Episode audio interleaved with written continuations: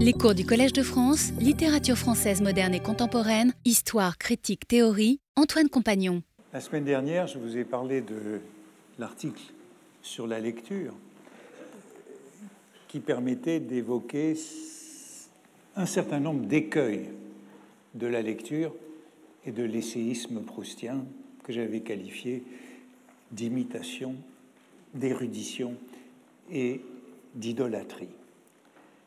Aujourd'hui, je voudrais aborder avec euh, l'article du Figaro un autre écueil de l'essayisme pour Proust, cette fois-ci le journalisme. Et c'est un peu Carib des Scylla que ces écueils qui nous renvoient à Sainte-Beuve, hein, érudition d'un côté, journalisme de l'autre. Cet article du Figaro de manière souterraine tout au long de la recherche du temps perdu. Et comme l'article sur la lecture, c'est-à-dire la préface de César Mélélis que j'évoquais la semaine dernière, euh, je crois qu'on peut dire qu'il est euh, vraiment à la racine. C'est une graine de sésame. Euh, il me semble qu'il est évoqué au titre de ses premières études du narrateur. Vous vous souvenez, je crois que j'ai déjà donné cette citation. C'est au début du second séjour à Balbec, après les intermittences du cœur, lorsque la mère du narrateur cherche à le consoler de la perte de sa grand-mère. Elle aimait à me parler doucement du temps où ma grand-mère était plus jeune craignant que je ne me fisse des reproches sur les tristesses dont j'avais pu assombrir la fin de cette vie, elle revenait volontiers aux années où mes premières études avaient causé à ma grand-mère des satisfactions que jusqu'ici on m'avait toujours cachées. Nous reparlions de Combray. Ma mère me dit que là-bas du moins je lisais et qu'à Balbec je devrais bien faire de même si je ne travaillais pas. Et on y retrouve d'ailleurs dans cette citation la notion de lecture comme thérapie que nous voyons la semaine passée euh, dans la préface de César Mélélis sur la lecture. La lecture peut guérir les maladies de la volonté. Et c'est le traitement qui est recommandé ici. Si on ne travaille pas, eh ben, du moins, on peut lire.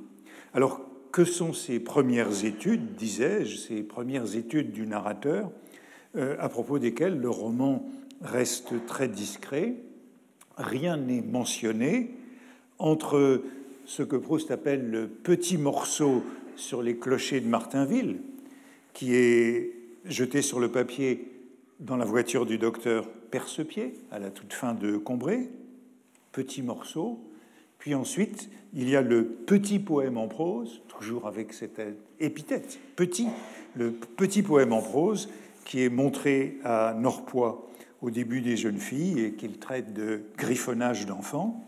Et puis c'est l'article du Figaro qui paraît enfin dans Albertine disparue, 15 ans plus tard. 15 ans plus tard. Et qui est, me semble-t-il, la seule publication du narrateur qui soit expressément mentionnée dans le roman. Alors ce matin, je trouvais que j'ai ajouté en bas une autre mention, mais c'est dans un des cahiers Sainte-Beuve, dans un des cahiers anciens, c'est dans le cahier 31, euh, j'ai ajouté cette euh, photographie où je lis Je n'eus même pas besoin d'attendre le retour de Montargis. Montargis, c'était Saint-Loup, au retour de Kerqueville, qui deviendra Balbec. À la suite d'un petit essai, toujours cet adjectif petit, et voilà une occurrence d'essai en plus qui m'avait manqué lorsque j'avais analysé ce terme, à la suite d'un petit essai que j'avais publié dans une revue, l'essai est bien lié à la revue, et qui avait eu un certain succès, Madame de Villeparisis fit demander à mes parents que je vinsse à ces cinq heures où je rencontrerai des écrivains. Dans le roman, c'est Norpois qui servira d'intermédiaire pour introduire le narrateur chez Madame de Villeparisis. Mais vous voyez que là, dans ce cahier 31, euh, cahier Sainte-Beuve, il y avait une mention d'un petit essai. Il n'en est plus question dans le roman entre le griffonnage d'enfants et la publication d'Albertine disparue. Entre-temps, il y a plusieurs allusions à l'attente de cette publication. et c'est toujours au réveil, et cela met toujours en scène Françoise. Il y a une association très euh, ferme entre Françoise et cet article du Figaro. Ça, c'est dans euh, La prisonnière, euh, me semble-t-il. Non, c'est dans le côté de Guermantes. Il n'y avait à la maison que Françoise. J'avais rejeté à mes pieds le Figaro que tous les jours je faisais acheter consciencieusement depuis que j'y avais envoyé un article qui n'y avait pas paru. Et puis, alors maintenant, dans La prisonnière, vu que c'est vraiment un leitmotiv, je sonnais Françoise, j'ouvrais le Figaro, à l'imparfait, hein, euh, dont Proust parlait, euh, je crois que j'ai évoqué ce passage la semaine dernière. J'y cherchais et constatais que ne s'y trouvait pas un article ou prétendu tel, et j'aime beaucoup ce prétendu tel de l'article, que j'avais envoyé à ce journal et qui n'était un peu arrangé que la page récemment retrouvée, écrite autrefois dans la voiture du docteur Percepied en regardant les clochers de Martinville. Donc il y a bien une identification entre cette euh, rédaction de l'enfant et cet article du Figaro publié 15 ans plus tard. Et puis, troisième euh, citation, c'est toujours dans La prisonnière, le troisième jour, puisque la première c'était le premier jour. Françoise m'apporta le Figaro, un seul coup d'œil me permit de me rendre compte que mon article n'avait toujours pas passé. C'est donc bien une constante que l'attente de cet article, et pourtant, euh, le, donc le narrateur n'a rien publié jusque-là. Pourtant, euh, je le signalais euh, déjà une autre fois, le narrateur se confond de plus en plus avec l'auteur il devient écrivain lui-même. Dans La prisonnière, on lit ceci. J'ai trouvé, c'est la première citation, j'ai trouvé une fois Françoise ayant ajusté de grosses lunettes qui fouillaient dans mes papiers et en replacé parmi eux un où j'avais noté un récit relatif à Swann et à l'impossibilité où il était de se passer d'Odette. Il semble donc que le narrateur aurait écrit un récit qui euh, ressemble assez à un amour de soi. Puis dans Albertine disparue, c'est la seconde citation, après le déjeuner, c'est à Venise. Quand je n'allais pas errer seul dans Venise, je montais me préparer dans ma chambre pour sortir avec ma mère et pour prendre des cahiers où je prendrais des notes relatives à un travail, ce terme de travail qui revient souvent, que je faisais sur Ruskin. Cette fois-ci, le narrateur a l'air de préparer un essai sur euh, Raskin, une traduction de Raskin. Enfin, dernière citation bien connue, à la sortie de l'hôtel de Jupien, vous, Jupien, dit au narrateur, vous parlez de bien des contes des mille et une nuits, me dit-il, mais j'en connais un qui n'est pas sans rapport avec le titre d'un livre que je crois avoir aperçu chez le baron. Il faisait allusion à une traduction de Sésame et l'hélice que j'avais envoyée à Monsieur de Charlus. On ne sait pas s'il en est l'auteur, mais enfin, on peut le soupçonner. Et dans le temps retrouvé, ben, le narrateur a tout de même un peu publié depuis l'article du Figaro, puisque nous lisons ceci. Quand Françoise, voyant Albertine entrer par toutes les portes ouvertes chez moi comme un chien, mettre partout le désordre, me ruiner, me causer tant de chagrin, me disait, car à ce moment-là, j'avais déjà fait quelques articles et quelques traductions. Ah, si monsieur, à la place de cette fille qui lui fait, perdre tout son temps, euh, si monsieur, à la place de cette fille qui lui avait perdre tout son temps, avait pris un petit secrétaire bien élevé qui aurait classé toutes les paperoles de monsieur. J'avais peut-être tort de trouver qu'elle parlait sagement.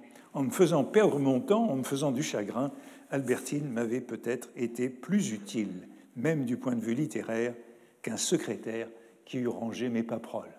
Oui, plus utile, euh, puisqu'elle lui avait inspiré l'amour et la jalousie, et que c'est ça euh, le motif du roman.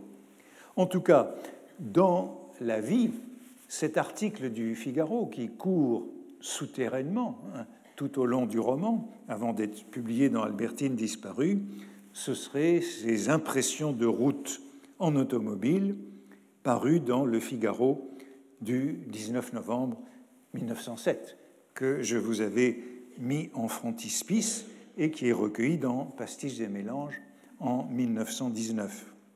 J'ai évoqué la semaine dernière, après la campagne d'articles dans le Figaro en 1900-1905, qui étaient des salons, Proust n'y publie que des salons dans cette période, ou presque que des salons, j'ai évoqué la reprise de 1907-1908, après le deuil, avec Sentiments filiaux d'un parricide, le 1er février 1907, Journée de lecture sur Madame de Boigne, le 20 mars 1907, puis Impression de route en automobile. Cet article, le 19 novembre 1907, et puis ensuite, il y a les pastiches au début de 1908. Et on voit bien qu'il y a là une tentation essayiste de Proust, avec une dette importante à l'égard de Gaston Calmette.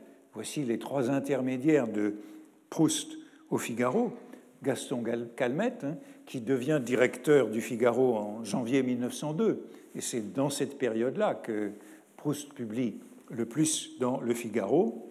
Au milieu, André Bonnier, dont il a déjà été question, qui est responsable des comptes rendus des journaux et revues lorsque Calmette devient directeur. Et j'ai évoqué déjà euh, ses articles sur, sur la lecture et ses amélélis.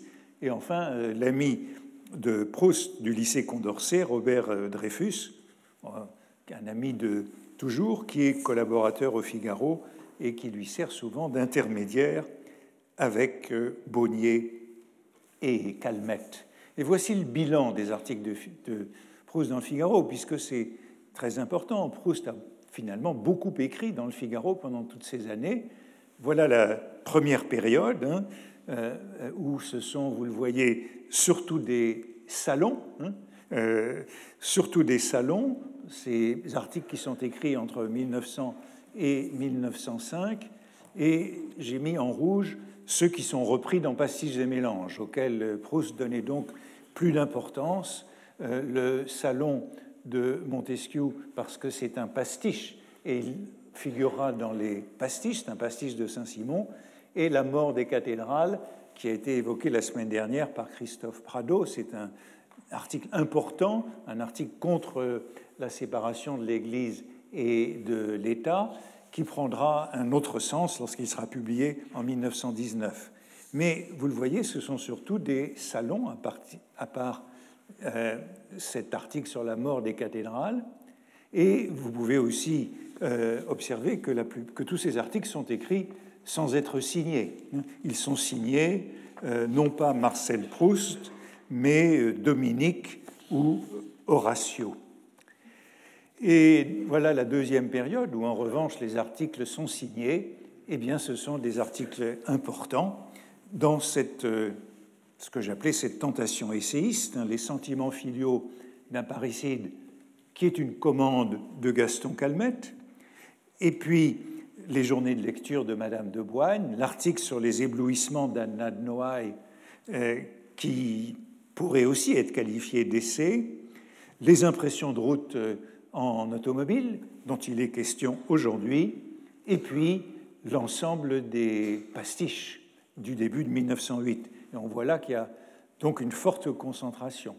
Et enfin, dans la dernière période, après 1909, eh bien, nous n'avons plus que des bonnes pages de la recherche du temps perdu, ces articles qui sont publiés en 1911, en 1912 et 1913. Donc 23 articles en tout dans le Figaro, mais vous voyez que c'est la période du milieu qui est importante, 1907 1908 avec ces quelques grands articles et vous voyez que on voit les périodes creuses, hein, c'est celle du deuil, et puis entre 1909 et 1912, il n'y a plus rien.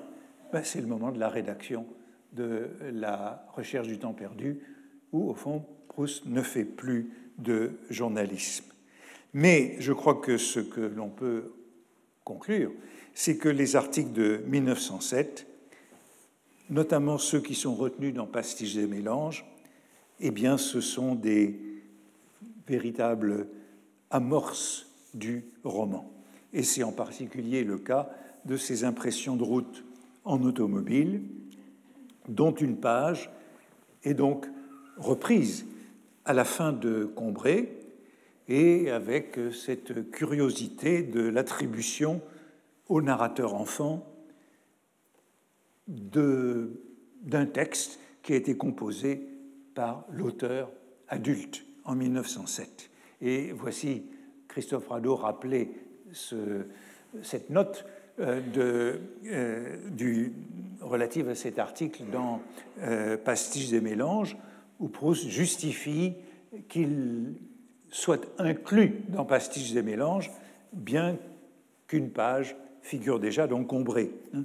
Je, voilà l'article. Donc en première page du Figaro, ces articles de Proust à cette période sont toujours en première page du Figaro, c'est-à-dire ce qu'on appelle le, premier pari, ce qui se lit lorsqu'on ouvre le journal en haut à gauche. Donc Proust a une place importante et il occupe plusieurs colonnes de la première page du Figaro. Et voici comment il justifie que cet article, il le redonne euh, dans Pastiches des mélanges.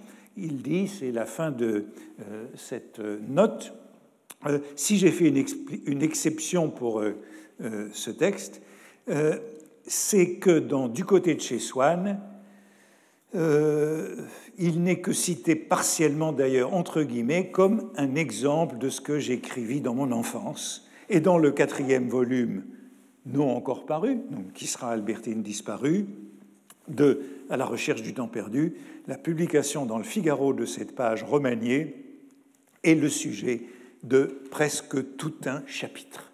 Et cela désigne bien l'importance de ce chapitre sur l'article du Figaro dans Albertine disparue.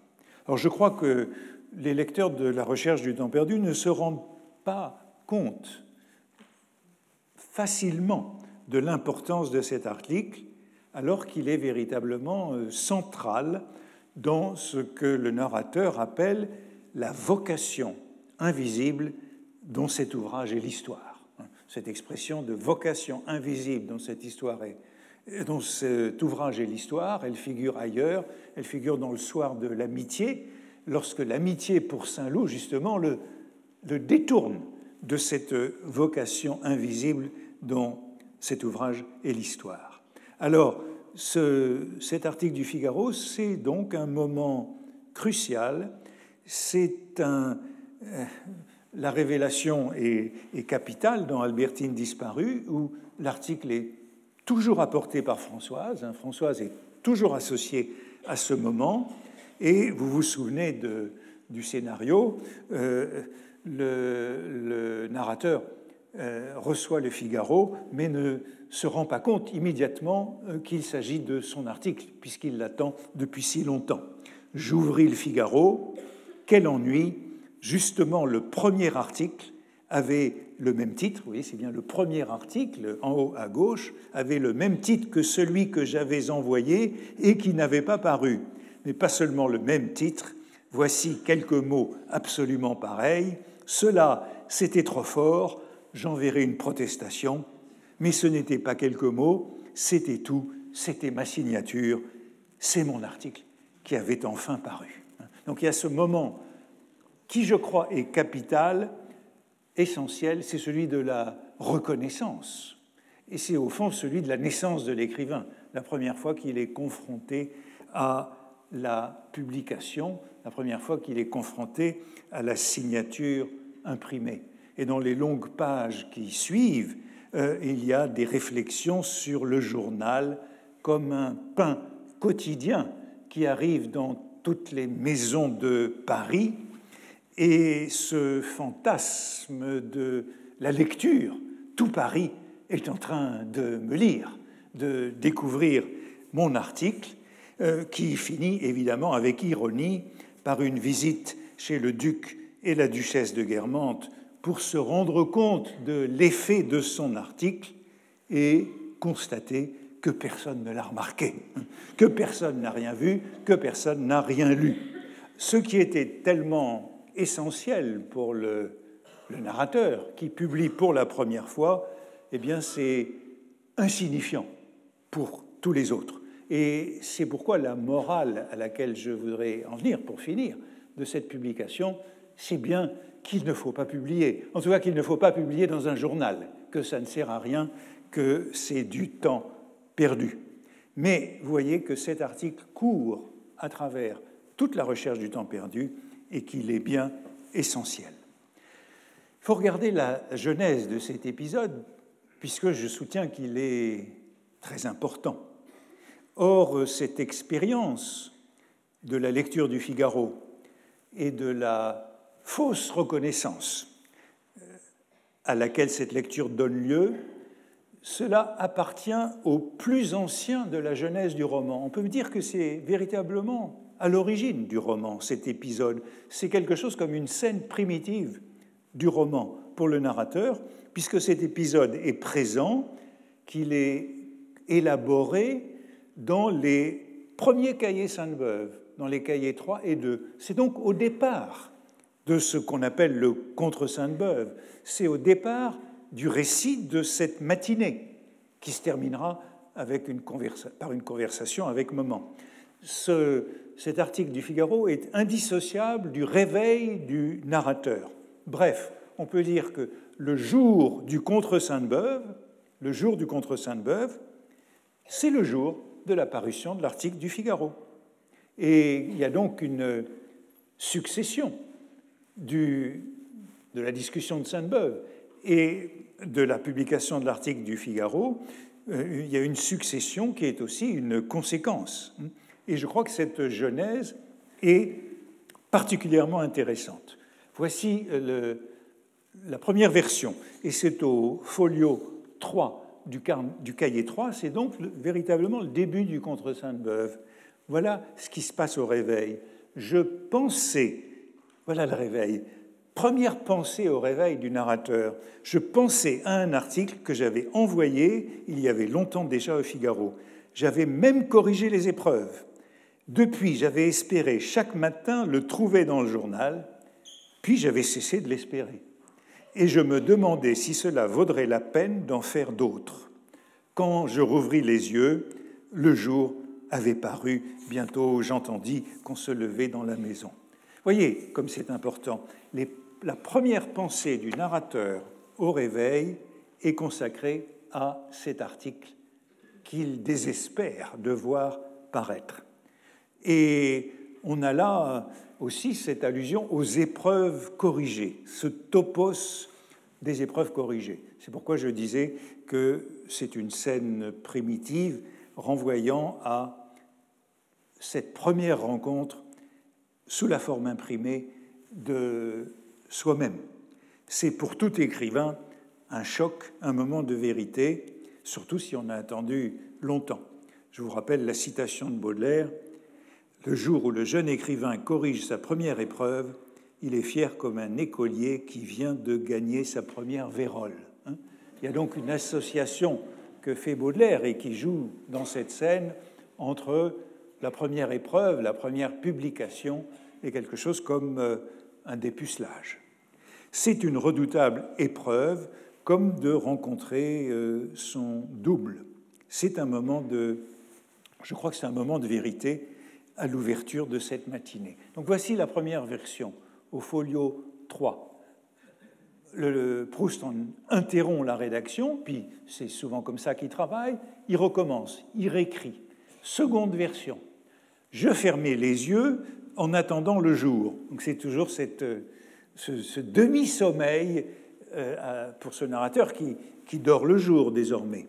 Euh, je pensais à cet article que j'avais envoyé il y a longtemps déjà au Figaro. J'avais même corrigé les épreuves. Tous les matins, en ouvrant le journal, j'espérais le trouver. Depuis plusieurs jours, j'avais cessé d'espérer et je me demandais si on les refusait tous ainsi, si cela vaudrait la peine d'en faire d'autres.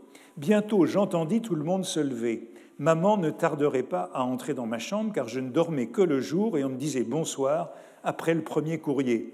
Je rouvris les yeux, le jour avait paru, on entra dans ma chambre, bientôt maman entra, déposa près de moi, d'un air de distraction complète, le Figaro, mais très près de moi, pour que je ne puisse pas ne pas la voir, et elle disparut si vite, repoussant avec une vivacité qui l'a surpris la vieille bonne qui voulait entrer, que je compris immédiatement que l'article avait paru. Hein, la vieille bonne n'a pas encore de nom ici, et que maman avait voulu m'en laisser la surprise et que personne ne vint troubler ma joie ou m'obliger à la dissimuler par respect humain. J'ouvris la bande, en effet, c'était bien cela, et pour ne pas demander de lampe, j'ouvris les rideaux pour voir assez clair. Donc voilà que le récit est plus développé. Nouvelle étape, la mère du narrateur dépose le Figaro dans sa chambre et elle le fait si hâtivement, si discrètement que, le narrateur devine immédiatement le poteau rose. Hein. Je compris immédiatement. C'est la phrase importante. Mais Proust, à, son habitude, aussitôt écrit une troisième version à la page suivante. Bientôt, maman entra aussi. Il n'y avait jamais besoin d'hésiter quand on voulait comprendre ce qu'elle faisait. Et puis, il y a un développement sur euh, la gentillesse de maman. Il était assez facile avec cette clé que j'ai possédée dès le premier jour de deviner ses intentions dans ses gestes. Donc il faut expliquer ce geste discret de maman et de m'apercevoir au bout de ses intentions. Quand je vis qu'après qu'elle m'eut dit bonjour, son visage prendre un air de distraction, d'indifférence, tandis qu'elle posait négligemment le Figaro près de moi, mais si près que je ne pouvais pas faire un mouvement sans le voir, quand je la vis aussitôt ceci fait sortir précipitamment de la chambre avec une violence inaccoutumée, comme un anarchiste qui a posé une bombe, et repousser dans le couloir ma vieille bonne qui entrait précisément à ce moment-là et qui ne comprit pas ce qui allait se passer de prodigieux dans la chambre, il allait se passer quelque chose de prodigieux dans la chambre, à quoi elle ne devait pas assister, je compris immédiatement ce que Moment avait précisément voulu me cacher, à savoir que l'article avait paru et qu'elle ne m'en avait rien dit pour ne pas déflorer ma surprise. Vous voyez toujours ce thème, je compris immédiatement à cause de l'attitude de Moment. Et un peu plus loin, quand elle faisait ça, quand elle déposait le courrier d'un air négligent, vous voyez les, complications, sans qu'il y eût dans le journal soit un article de moi, soit sur moi. Donc, bon, ben, il aurait donc déjà écrit d'autres articles. Hein. Euh, la cohérence n'est pas si claire. Ou sur quelqu'un que j'aime, soit une page de Jams ou de Boilev qui sont pour moi un enchantement. Hein. Donc, voyez là le scénario qui prend forme et qui est résumé dans une quatrième version de ce cahier 3, un peu plus loin, mais je la coupe parce que ça devient répétitif, maman entra dans ma chambre pour me donner mes lettres, mais en me donnant mon courrier, elle le déposa si vite sur ma table que moi qui sais lire. Et voilà qu'il avait compris. Mais ici, dans une cinquième version, le scénario est perturbé et quelque chose de plus subtil est introduit. Euh, la mère ne vend plus la mèche par son comportement et le narrateur ouvre le journal sans se douter de rien, comme cela se produira dans le roman. Et il y a ce moment de méprise où il ne reconnaît pas son article.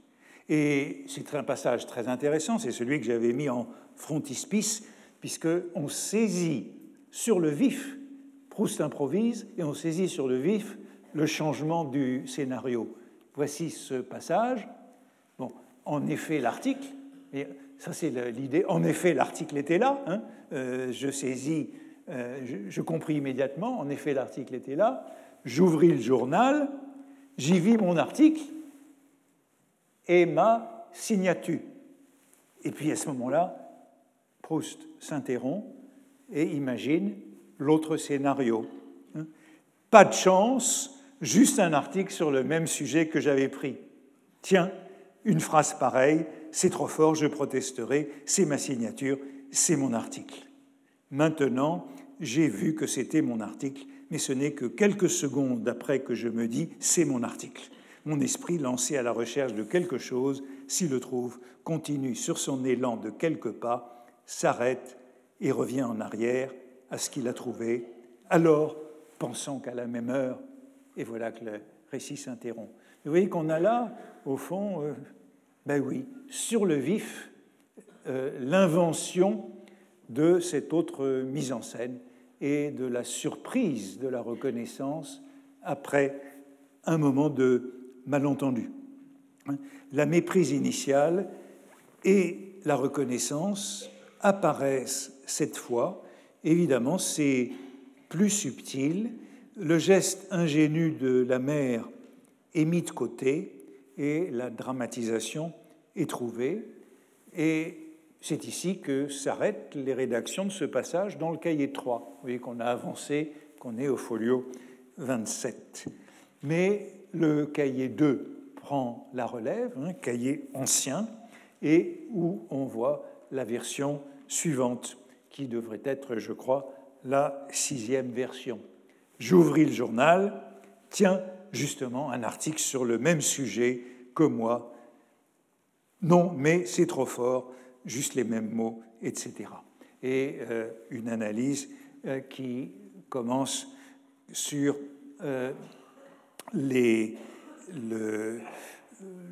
belle image, c'est mon article, comme les, oui, comme viendra juste après l'image de cet article qui se répand dans tout Paris d'un seul coup. Et puis, nouvelle et dernière étape à ce moment-là, qui donne un, nouveau rôle à la mère. Elle est non seulement la, celle qui donne l'article, celle qui l'apporte au narrateur, mais elle est aussi la première lectrice de l'article et le narrateur la consulte avant de se recoucher. Donc un nouveau rôle pour la mère. Voyons, j'allais embrasser maman avant de me recoucher et de m'endormir et lui demander ce qu'elle pensait de l'article. Et déjà, j'étais impatient, ne pouvant vérifier par l'expérimentation si les dix mille lecteurs du Figaro l'auraient lu et aimé. Ce, chiffre de dix mille lecteurs du Figaro revient dans toutes ces pages. Le narrateur imagine ces dix mille lecteurs découvrant son nom à la première page du Figaro et aimant cet article. Euh, vérifié par l'expérimentation, de pratiquer quelques sondages dans les gens que je connaissais. C'était le jour de maman, peut-être on lui en parlerait. Et puis, cette consultation de maman est longuement développée dans ce cahier 2, euh, devient très importante. Avant de me recoucher, c'est donc la huitième version de ce passage, je voulais savoir comment maman avait trouvé mon article. Félicie, oui madame, ça y est, elle a un nom, euh, la domestique, future Françoise. Madame est dans son cabinet de toilette et voici les, les questions. Comment euh, le trouves-tu, l'article? Ta maman, qui, n'a pas étudié dans le grand cire, trouve que c'est très bien. N'est-ce pas que le passage sur le téléphone n'est pas mal Le passage sur le téléphone, euh, en vérité, il est dans un autre article contemporain, il est dans l'article euh, de compte-rendu de, des mémoires de Madame de Boigne. Et c'est le passage qu'on euh, retrouvera, bien sûr, dans, dans la recherche du temps perdu, qui sera copié à peu près tel quel dans le côté de Guermantes, hein, le passage sur le téléphone. Donc, il est là, ce passage sur le téléphone, c'est très bien, comme disait ta vieille Louise, je ne sais pas ce que cet enfant-là va chercher tout cela que je suis encore arrivé jusqu'à mon âge sans en avoir entendu parler. Non, mais enfin sérieusement, si tu avais lu cela sans savoir que c'était de moi, l'aurais-tu trouvé bien? Voilà la question du narrateur et, sur la réaction de sa mère à un passage anonyme. Je l'aurais trouvé très bien et aurais cru que c'était de quelqu'un de bien plus intelligent que mon petit serein. Et puis, en bas de la page, voilà l'autre angoisse. Attends, encore un petit mot. Suppose que tu ne me connaisses pas, que tu n'aies pas su qu'il devait y avoir ces jours-ci un article de moi.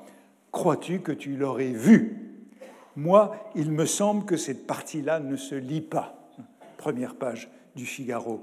Mais petit crétin, Comment veux-tu qu'on ne la voie pas? C'est la première chose qu'on voit en ouvrant le journal et un article de cinq colonnes. Oui, cela va ennuyer M. Calmette. Il trouve que cela fait mauvais effet dans le journal. Les lecteurs n'aiment pas cela. Ici, la figure de maman devint sérieusement ennuyée. Mais alors pourquoi l'as-tu fait? Ce n'est vraiment pas gentil puisqu'il est si bon pour toi, monsieur Calmette. Et puis tu comprends, si cela ne plaît pas, s'il en a des critiques, il ne t'en redemandera plus. Il y a peut-être des choses que tu aurais pu supprimer. La mère est donc ici le premier lecteur hein, dans cette euh, longue version. Le narrateur a besoin de connaître ses réactions. Et vous voyez que ce passage sur le téléphone est euh, privilégié. C'est un passage très intéressant sur le téléphone, puisque au fond, ce que dit le, euh, narrateur du téléphone, c'est que le téléphone empêche la lecture. Si on a le téléphone, on ne lit plus, on passe son temps au téléphone. Bien, avant, bien avant Internet, Proust considérait déjà que le téléphone était l'ennemi de la lecture. Avant de nous décider à lire, nous cherchons à causer encore, à téléphoner, nous demandons numéro sur numéro. Et, puis il finit en disant, alors, euh, comme les demoiselles euh, du téléphone ne nous donnent pas la communication, on se résigne à se taire, on lit. Vous voyez qu'il y a déjà bien des ennemis de la lecture. Mais ce passage est donc euh, important puisque surgit le doute sur la visibilité de l'article. Cinq colonnes à la une, dit Maman. C'est une ampleur qu'aucun des articles du Figaro n'a jamais atteint. Hein. Euh, le maximum, je crois que c'est euh, les, les, sentiments filiaux d'un parricide qui fait tout de même quatre colonnes sur six en première page du Figaro, ce qui est beaucoup. Mais, euh, mais comme à chaque fois que Proust donne un article au Figaro, on en coupe la moitié ou les deux tiers, il aurait rempli évidemment plus que, euh, la, plus que la totalité de la première page. Enfin, vous voyez qu'il y a une mention explicite de Calmette et cette inquiétude partagée de la mère et du fils sur les réactions des lecteurs, car un journal, ce sont des lecteurs. Ce sont les lecteurs qui font le journal. Et c'est bien le problème qui est sous-jacent à tout cet épisode. Proust est éminemment sensible à cette épreuve de la reconnaissance imprimée et de sa gravité, ainsi qu'à la déconvenue fatale à laquelle expose la publication dans le journal. Et je crois que cette expérience de la lecture de soi imprimée, il a toujours su qu'elle était cruciale dans la vocation invisible de son narrateur. Voyez la dédicace du côté chez Swann hein, à Monsieur Gaston Calmette. Hein. C'est à lui que sera euh, dédié du côté de chez Swann comme un témoignage de profonde et affectueuse reconnaissance. Et dans son entretien du journal Le Temps, le 13 euh, novembre 1913, à la veille de la publication de Du côté de chez Swann, euh, voici ce que Proust dit, et c'est lui qui a écrit cet entretien. À M. Calmette, j'ai dû connaître cette joie du jeune homme qui lit imprimer son premier article. Et puis, le journaliste continue, ajoute avec un peu de mélancolie M. Marcel Proust, en me permettant de rendre visite par mes articles à des personnes dont j'avais alors de la peine à me passer, le directeur du journal m'a aidé à passer de la vie de société à la vie de solitude. Alors c'est doublement trompeur, hein, cet article, puisque ce n'est pas le premier article imprimé de Proust. La joie du jeune homme qui lit imprimer son premier article, il a déjà publié dans d'autres quotidiens, comme le Gaulois et la Presse. Et puis l'idée que le directeur du journal l'a aidé à passer de la vie de société à la vie de solitude en transmettant euh, ces articles dans Le Monde, ce n'est pas tout à fait exact non plus, puisque justement, il cesse d'écrire dans les journaux au moment où il compose le roman. En tout cas, il fait comme si c'était bien son premier article, et il évoque ces articles comme moyen de se convertir. L'article comme moyen de se convertir de la mondanité à la solitude. Ce n'est pas ce qui lui est arrivé, mais c'est ce qui est arrivé à Sainte-Beuve. C'est ce que Sainte-Beuve décrit dans euh, le prologue de Chateaubriand et son groupe littéraire, comment il s'est converti de cette vie de dilettante et de conversationniste à la vie des lundis, écrire et publier un article tous les lundis et travailler euh, dans la solitude. Alors cette expérience essentielle, eh bien, vous voyez qu'elle était à l'ouverture du contre Sainte-Beuve. C'est bien cela qui commençait cette journée. Dans la recherche du temps perdu, elle est longtemps retardée, mais elle est longuement mise en scène dans des pages marquantes lors de la parution inespérée de l'article dans le Figaro.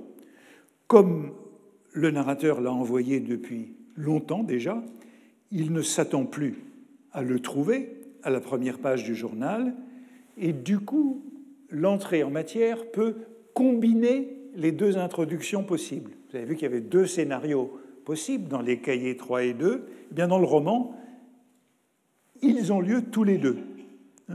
Euh, la mère du narrateur entre dans sa chambre, pose le courrier sur son lit avec négligence, en ayant l'air de penser à autre chose, ce qui lui met la puce à l'oreille et lui fait comprendre qu'il y a quelque chose. Ça annonce une surprise.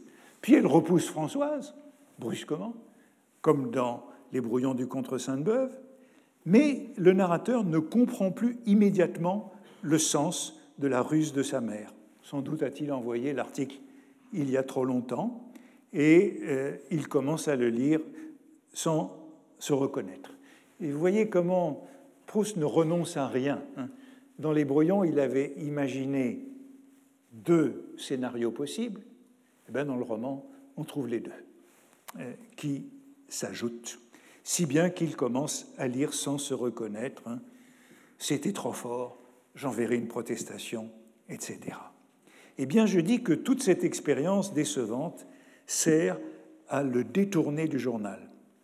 Pendant les pages qui suivent, les, longues pages qui suivent, le journal est comparé au pain quotidien, au pain spirituel. Il y a cette métaphore qui se poursuit tout le long de ces pages, c'est le pain miraculeux, multipliable. C'est le miracle de la multiplication des pains, le journal, qui se retrouve le même et pourtant un autre dans tous les domiciles parisiens.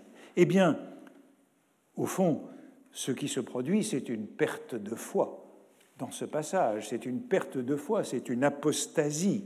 Euh, le narrateur découvre que le journal, l'article dans le journal n'existe pas en soi, que son existence dépend des lecteurs, et c'est un argument qui est développé contre le journal dans Albertine disparue, qui reprend quasi à la lettre les pages du Contre Sainte-Beuve. Le procès du journal, c'est un procès d'une autre forme de la conversation, et c'est ce qui donne son sens à l'épisode de l'article du Figaro. Voilà la version d'Albertine disparue. Hein.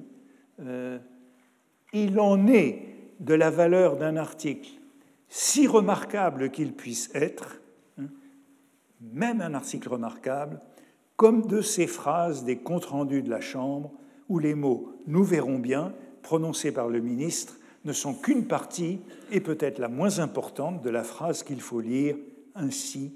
Le président du Conseil, ministre de l'Intérieur et des Cultes, nous verrons bien, vives exclamations à l'extrême gauche, très bien, très bien, sur quelques bancs à gauche et au centre. Une partie de sa beauté, et c'est la tare originelle de ce genre de littérature, dont ne sont pas exceptés les célèbres lundis, les voilà qui s'introduisent, hein, la tare originelle de l'article de journal réside dans l'impression qu'elle produit sur ses lecteurs. C'est une Vénus collective dont on n'a qu'un membre mutilé si l'on s'en tient à la pensée de l'auteur, car elle ne se réalise complète que dans l'esprit de ses lecteurs. En eux, elle s'achève. Et comme une foule, fût-elle une élite, n'est pas artiste, ce cachet dernier qu'elle lui donne garde toujours quelque chose d'un peu commun. Ainsi Sainte-Beuve, le lundi, pouvait se représenter Madame de Boigne, la voici, elle aussi, dans son lit à haute colonne, lisant son article du Constitutionnel, appréciant telle jolie phrase dans laquelle il s'était longtemps complu et qui ne serait peut-être jamais sorti de lui s'il n'avait jugé à propos d'en bourrer son feuilleton pour que le coup emportât plus loin, sans doute le chancelier, le chancelier Pasquier, le lisant de son côté, en parlerait à sa vieille amie dans la visite qu'il lui ferait un peu plus tard, et en l'emmenant ce soir dans sa voiture, le duc de Noailles, en pantalon gris, lui dirait ce qu'on en avait pensé dans la société si un mot de Madame d'Arbouville ne le lui avait déjà appris. C'est ce que se dit le narrateur en imaginant son article qui est parcouru avec le café au lait et la brioche dans tous les appartements de Paris.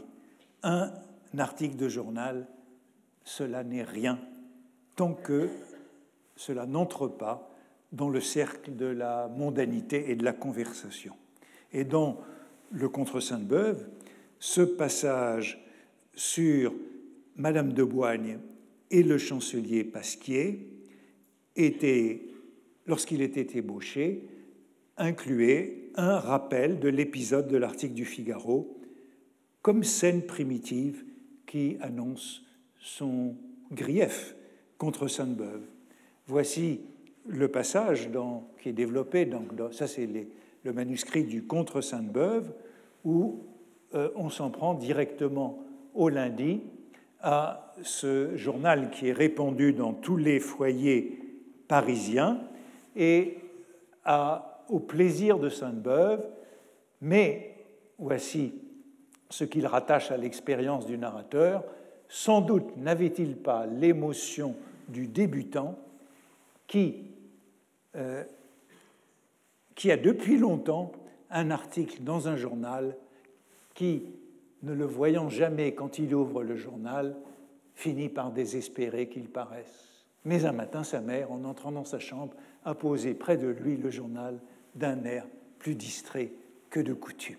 On revient à cette scène primitive et euh, pourtant c'est la déception parce que voilà le fantasme de cette euh, multiplication des pains hein, euh, dans les rues brumeuses des milliers de journaux humides encore de la presse et du petit jour mouillé, courant plus nourrissant et plus savoureux que des brioches chaudes qu'on brisera autour de la lampe encore allumée, dans le café au lait, vont porter sa pensée mille fois multipliée dans toutes les demeures. Il fait vite acheter d'autres exemplaires du journal pour bien toucher du doigt le miracle de cette multiplication surprenante, se faire l'âme d'un nouvel acheteur, ouvrir d'un œil non prévenu cet autre exemplaire et y trouver la même pensée.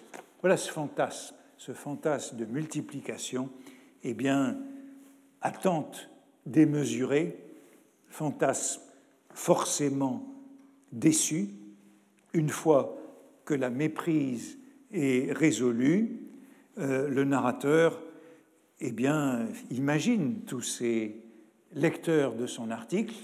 Finalement, il se rend chez le duc et la duchesse de Guermantes pour vérifier l'effet de l'article. Il trouve le moyen d'en parler. La conversation chez les Guermantes porte sur Elstir et le narrateur en profite pour dire, à propos d'Elstir, je l'ai nommé hier dans un article du Figaro. Est-ce que vous l'avez lu? Le duc n'a rien vu. Dans le Figaro, vous êtes sûr? Cela m'étonnerait bien, car nous avons chacun notre Figaro, n'est-ce pas, Oriane? Il n'y avait rien. Hein? Et c'est comme ça que se poursuit l'épisode. Il continue encore pendant un certain nombre de pages sur cette déconvenue. Or, cette déconvenue a eu son modèle dans l'existence de Proust. Et cette expérience, que je qualifie de scène primitive, elle est relatée dans une lettre à Montesquieu du 15 mai 1907. C'est l'histoire même de l'article du Figaro dans La recherche du temps perdu. Et il s'agit d'un de ces malentendus, d'une de ces brouilles. L'amitié de Proust et de Montesquieu, elle est faite de malentendus, de brouilles et de réconciliation. Et le comte publie un livre, un de plus, en 1907, Altesse Sérénissime. Il souhaiterait un compte-rendu de Proust dans le Figaro. Et Proust se défile au prétexte qu'il attend déjà la parution d'un article qu'il a livré au Figaro, justement, l'article sur les éblouissements d'Anna de Noailles. Euh, et euh, il ne précise pas qu'il s'agit du livre d'Anna de Noailles dans sa lettre à Montesquieu, ce que Montesquieu interprète comme une volonté de lui cacher l'objet de l'article en question. Malentendu. Proust se défend, assure qu'il n'entendait rien dissimulé à Montesquieu, que Montesquieu d'ailleurs n'aurait pas manqué de remarquer l'article sur Anna de Noailles lors de sa parution dans le Figaro. Pourtant, à ce point, Proust se corrige et se lance dans un long développement relatif à l'article que Bonnier avait consacré un an plus tôt à sa traduction de Sésame, et surtout à sa préface à la traduction, et c'est donc un souvenir qu'il a beaucoup marqué. Voici ce qu'il écrit à Montesquieu. Je sais bien qu'on a une telle manière de lire les journaux qu'on ne peut être sûr de rien à cet égard. Bonnier avait multiplié les articles exquis à mon égard, les instantanés, etc. C'était une rubrique du Figaro. Et mon ami d'Albufera, abonné au journal, n'en avait vu aucun, assurait-il. Enfin, Bonnier un, cette fois en tête du journal, donc un premier pari euh, à gauche sur la première page. Il l'intitule Sésame, c'est l'article sur la traduction de Sésame et l'hélice, titre même du livre que d'Albufera venait de recevoir. Comme il m'y comparait à Montaigne et à diverses autres personnes de qualité, en vérité il n'y avait que cette comparaison à Montaigne, je n'étais pas fâché de me rendre compte de l'effet que cela avait produit. J'en parlais à d'Albufera, qui me soutint que je me trompais, qu'il n'y avait eu aucun article sur moi dans le Figaro ce jour-là, que du reste sa femme n'en avait pas vu, etc. Enfin, dernièrement, une dame a dit à un de mes amis qui lui disait que j'avais fait deux ou trois articles dans le Figaro. Dans le Figaro, vous vous trompez, c'est certainement dans un autre journal, car je lis tous les jours le Figaro de la première ligne à la dernière, et vous pensez bien que s'il y avait eu un article de M. Proust que je connais, le nom m'aurait frappé. De sorte qu'il n'est peut-être pas d'un mauvais calcul, quand on veut cacher à quelqu'un qu'on a fait un article, de ne pas le dire, puisque jamais on ne le voit ni ne le lit. Et au fond, Proust résume ici l'expérience euh, de n'importe qui qui publie et euh, dont l'attente est forcément déçue. Cette euh, expérience, cette mésaventure a certainement frappé Proust beaucoup, puisqu'il l'a raconté déjà à Robert Dreyfus, son interlocuteur avec Le Figaro, un an plus tôt, aussitôt après la publication de Bonnier, où il disait que pas un de ses amis n'avait remarqué l'article. Or, ils sont tous abonnés au Figaro. Reynaldo Hahn, Lucien Daudet, d'Albufera, dont toute la famille est abonnée au Figaro et qu'il est lui-même m'a écrit pour me dire combien il était étrange, puisque je connaissais Calmette, que le Figaro n'eût pas parlé de Sésame. Et comme je disais qu'il en avait au contraire trop, parlé, il me dit Tu dois te tromper, car ma femme lit tous les matins le Figaro d'un bout à l'autre et il n'y avait absolument rien sur toi. Bon, il faut se rappeler ici que l'année suivante, lorsque d'Albufera recevra du côté de chez Swann, eh ben, l'histoire sera à peu près la même, telle que Proust la raconte à Antoine Bibesco. Que penses-tu de ce jugement de d'Albu? Conversation téléphonique. Mais mon cher Louis, as-tu lu mon livre? Lu ton livre? Tu as fait un livre? Mais oui, Louis, je te l'ai même envoyé. Ah, mon petit Marcel, si tu me l'as envoyé, je l'ai certainement lu, seulement je ne suis pas certain de l'avoir reçu. Et je crois qu'il faut bien se souvenir de cette conversation, puisqu'elle résume toute expérience de tout écrivain. Moralité de tout cela, je crois, de cet épisode du Figaro, il ne faut surtout pas écrire dans les journaux. D'une part, personne ne les lit. D'autre part, l'épreuve de reconnaissance est d'autant plus pénible, qu'il y a un élément que je n'ai pas encore évoqué, si ou brièvement. L'article publié n'est jamais celui qui avait été fantasmé. D'abord, les articles sont toujours trop longs, hein. ils sont réduits, ils sont mutilés de moitié et ils sont constellés de coquilles. De sorte, écrit-il à Montesquieu, c'est dans une autre lettre, de sorte que les quelques moignons qui restent n'ont plus forme humaine, et qu'on pourrait me faire manger ces restes de mes enfants par moi-même égorgés, sans que je les reconnaisse plus que Pélops ne fit les siens. Voilà l'expérience de la publication. Telle est la dure leçon de cet épisode. Les livres, eux, même si personne ne les lit, continuent d'exister. Mais ce n'est pas le cas des articles de journaux. Les rapports de Proust avec le journal, puis ceux du narrateur, sont profondément ambigus. Suivant cette scène primitive du contre Sainte-Beuve, reprise dans Albertine disparue, le journal, c'est une variante de la mondanité, c'est un avatar de la conversation et la conclusion de l'épisode expose l'insuffisance de l'essayisme journalistique. Proust, on l'a vu, suspend d'ailleurs sa campagne de presse pour se consacrer à la composition du roman. Je crois qu'on peut avoir confirmation de cette thèse par un contre-exemple qui la confirme. C'est le destin de Bergotte. Bergotte qui tombe de la littérature dans le journalisme à l'époque où il fréquente le salon d'Odette. C'est un salon qui a été transformé par l'affaire Dreyfus, mais dont l'hôtesse n'a jamais eu la moindre idée de la nature de la littérature, ni de la nature de l'art. Son salon s'était cristallisé autour d'un homme, d'un mourant, qui avait presque tout d'un coup passé, au moment où son talent s'épuisait, de l'obscurité à la grande gloire. Il n'est plus un écrivain de talent, mais c'est à ce moment-là qu'il est connu. L'engouement pour les œuvres de Bergotte était immense. Il passait toute la journée exhibé chez Madame Swann, qui chuchotait à un homme influent Je lui parlerai, il vous fera un article. Odette, voyez, commet un contresens sur la hiérarchie des œuvres, et ce contresens, il est très ancien chez elle. Dès les jeunes filles, elle se montrait incapable de comprendre la difficulté à travailler du narrateur, son impuissance à créer, et c'est la seconde citation, elle insistait pour que le narrateur vînt chez elle, au lieu de travailler. Mais Bergotte vient bien, lui, donc le travail n'est pas une excuse pour ne pas se rendre dans son salon. Mais Bergotte vient bien, lui. Est-ce que vous trouvez que ce qu'il n'écrit n'est pas bien? Cela sera même mieux plus tôt, ajoutait-elle, car il est plus aigu, plus concentré dans le journal que dans le livre où il délaye un peu.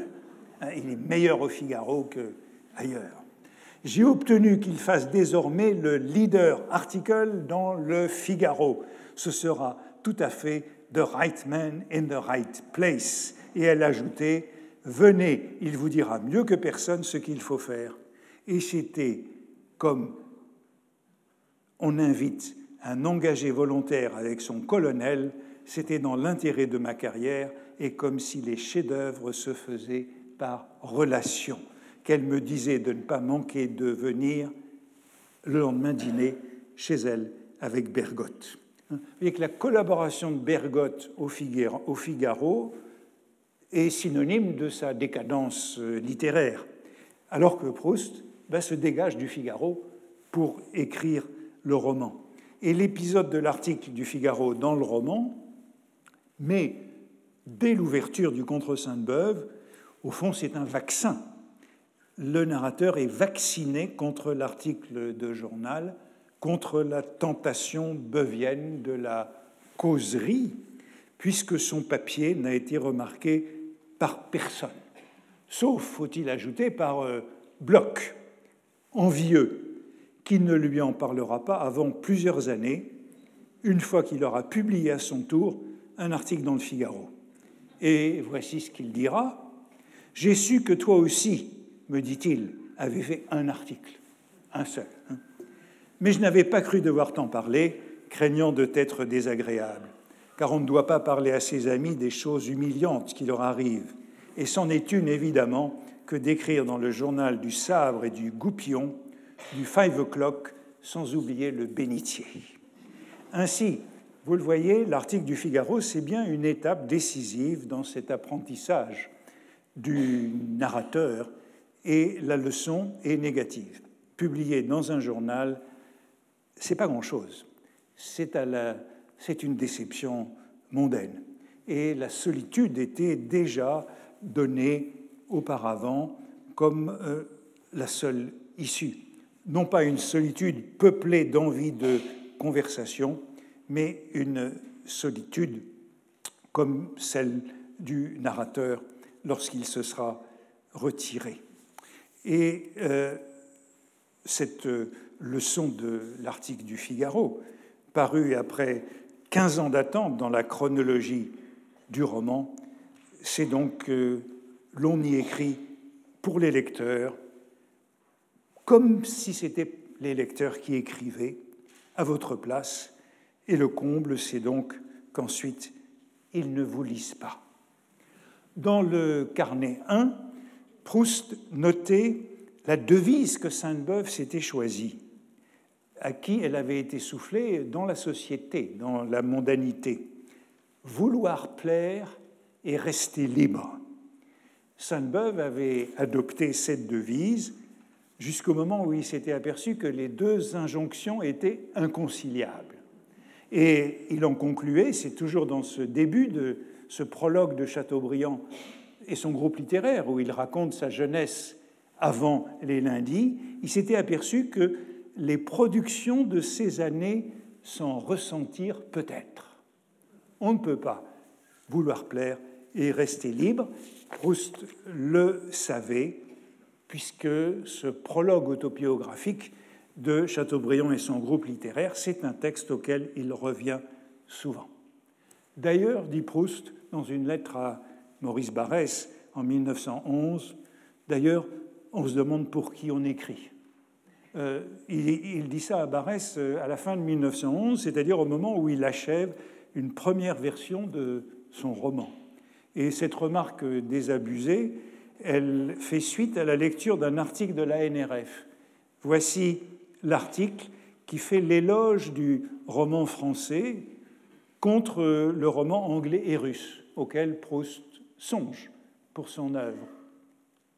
Il y a dans le roman français une tradition qui remonte à la princesse de Clèves et qui confère à ce genre littéraire une esthétique très ferme, très précise et très différente de celle du roman russe ou du roman anglais. Certains écrivains, et non des moindres, faut-il nommer Balzac et Flaubert, voulurent y renoncer, et leur puissant génie put créer un genre nouveau à côté de l'ancien roman. Mais le goût français n'en est pas moins toujours revenu à ces récits généralement brefs, fortement construits et qui vont droit au but, où quelques personnages, aux traits rigoureusement accusés ou délicatement nuancés, mais toujours précis, développent leur caractère avec logique, mettant en lumière par surcroît quelques problèmes moraux. Et la conclusion de cette page, cette tradition française est à l'opposé du désordre, parfois magnifique d'ailleurs, des écrivains anglais et slaves. Ben, c'est tout ce que voudrait faire Proust, qui est ici contredit. Eh bien, je dirais, pour conclure, que cet épisode du Figaro, de l'article du Figaro, certes, il passe de l'ouverture du contre Sainte-Beuve au milieu d'Albertine disparue, mais que la fable y transporte la même morale de la méfiance pour l'essai au sens journalistique.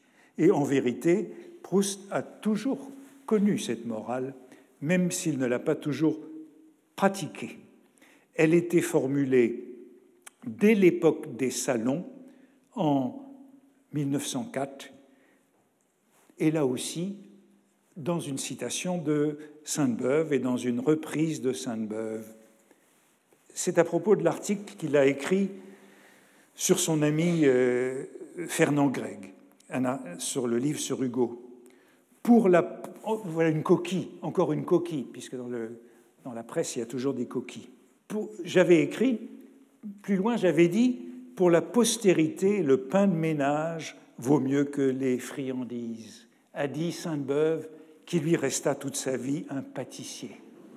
La suppression de lui et le présent de l'indicatif, donc double coquille du Figaro, du, c'est pas dans le Figaro, c'est dans le Gil Blas, pardon, euh, euh, rend cela absurde. J'avais voulu dire que Sainte-Beuve, lui, ne fit jamais que des friandises, tandis que cela a l'air de signifier que c'est le fait d'un pâtissier de comparer ainsi les livres à du pain et à des gâteaux. Eh bien, euh, vous voyez qu'on revient à cette image du pain, à cette image du pain, mais il ne faut pas que ce soit des friandises, il ne faut pas que ce soit euh, des desserts, il ne faut pas que ce soit des brioches. Sainte-Beuve, c'était une citation des portraits littéraires où il disait, parlant de Belle, le journal n'est pour ainsi dire qu'un dessert d'esprit. Il faut faire provision de pain et de viande solide avant de se disperser aux friandises. Eh bien voilà la morale de cet épisode. En 1908, Proust adopte cette hostilité aux journaux, friandises, desserts et brioches, et favorable aux livres.